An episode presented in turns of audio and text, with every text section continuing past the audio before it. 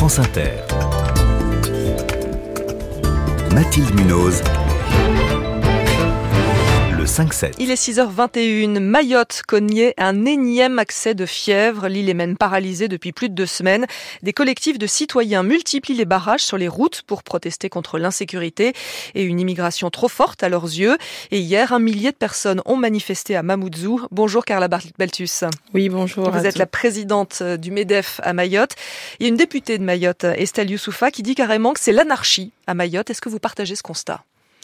En tout cas, actuellement, ce qu'on vit aujourd'hui, euh, c'est le chaos sur le chaos du chaos par-dessus du chaos. Pourquoi? Parce que on a effectivement euh, ben, les barrages des collectifs, mais entre chaque barrage, euh, les barrages c'est quasiment tous les kilomètres, euh, on a aussi des barrages de, de jeunes délinquants euh, qui raquettent, qui euh, agressent, qui caillassent, et du coup c'est impossible de, de circuler. De circuler nos avions sont à moitié remplis, on ne peut pas traverser entre la grande terre et la petite terre. C'est vraiment une, une situation dramatique qu'on vit. Et donc, il n'y a plus rien qui fonctionne, il n'y a plus rien qui marche à Mayotte en ce moment? 100% du BTP à l'arrêt. 100% du BTP 100% du BTP à l'arrêt, donc déjà, ça veut, ça veut dire beaucoup parce qu'on peut pas arriver au chantier. Euh, quand tout va bien, en moyenne, on a 25% des effectifs dans les entreprises. Euh, beaucoup Parce que les trois quarts des effectifs ne peuvent pas se déplacer. Ils ne peuvent pas se déplacer. Euh, le port est quasiment bloqué, donc on a beaucoup de marchandises qui sont bloquées, des frais, des cerises à, à venir. Euh, donc ça veut dire des supermarchés, qui, des, magasins, des magasins qui n'arrivent pas à s'approvisionner Tout à fait. Donc il y a des accords où plus ou moins on arrive à passer certains jours pour approvisionner, mais il commence à avoir des pénuries euh, dans les magasins et puis euh, on a beaucoup de commerçants qui vont pas s'en sortir, les, les, les, des désistements dans les hôtels euh, les restaurants, personne n'y va. Euh, ça devient un cercle vicieux où euh, toute l'économie est totalement paralysée. J'ai vu que les poubelles non plus n'étaient plus ramassées. oui, on a un problème sanitaire. On a aussi des médecins, on a aussi des, des libéraux, des professionnels de santé qui ont du mal à passer les, les, les barrages parce que entre les barrages entre guillemets officiels des collectifs, il y a ces fameux barrages aussi de. On a eu un, un témoignage poignant d'un pharmacien euh, qui nous dit euh, pour faire 6 km, il a 6 barrages avant d'aller à sa pharmacie.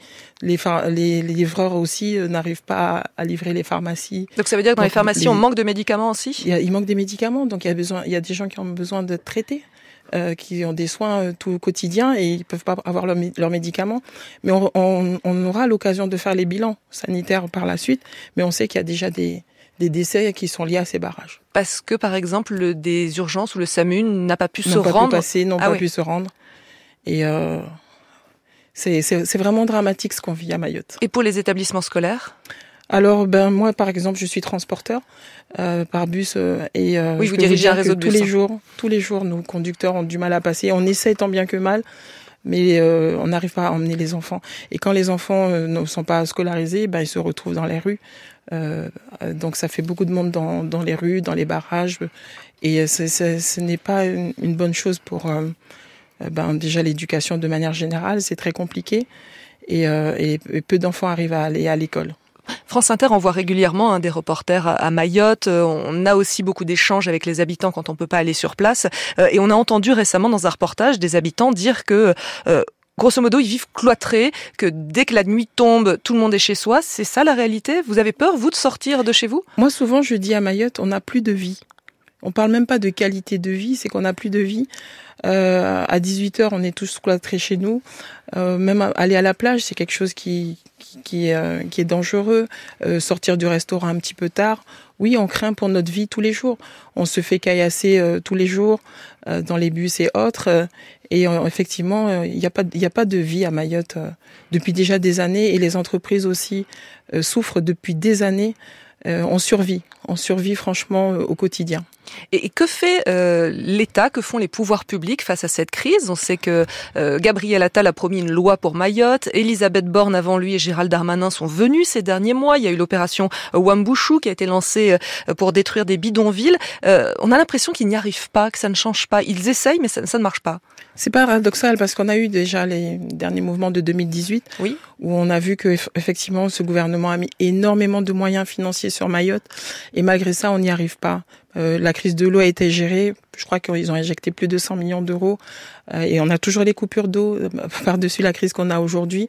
Malgré tous les moyens financiers qu'on met, on n'y arrive pas. On n'y arrive pas pourquoi? Parce qu'il faut se poser les bonnes questions.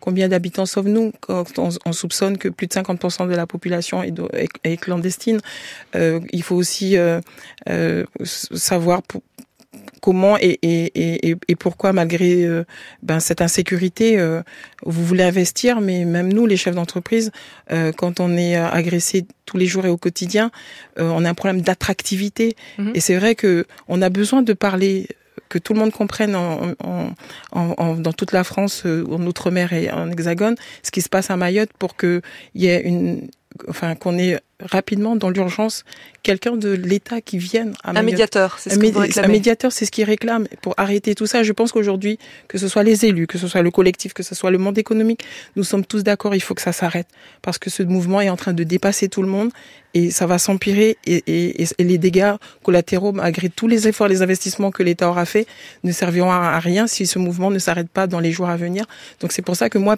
solennellement je demande à ce que qu'un représentant de l'État vienne à Mayotte euh, pour s'asseoir autour de la table et qu'on essaie de comprendre ce qui se passe. Et je demande aussi la clémence à tout le monde et la, euh, que tout le monde puisse comprendre que on n'aura pas tout tout de suite parce qu'effectivement, on parle des sujets comme la convergence, ne serait-ce que pour nous les entreprises, euh, qui est réclamé aussi sur la table, mais on ne pourra pas faire tout tout de suite, on ne pourra pas construire ce département qui est très jeune, que depuis 2011, ça fait que 10 ans, 12 ans que 13 ans, on va dire que nous sommes département, et on ne pourra pas faire tout du jour au lendemain. Donc il faut prendre voilà les dossiers les plus urgents d'abord, et après les uns après les autres. Merci beaucoup pour votre témoignage, Carla Baltus, présidente du MEDEF à Mayotte. Merci.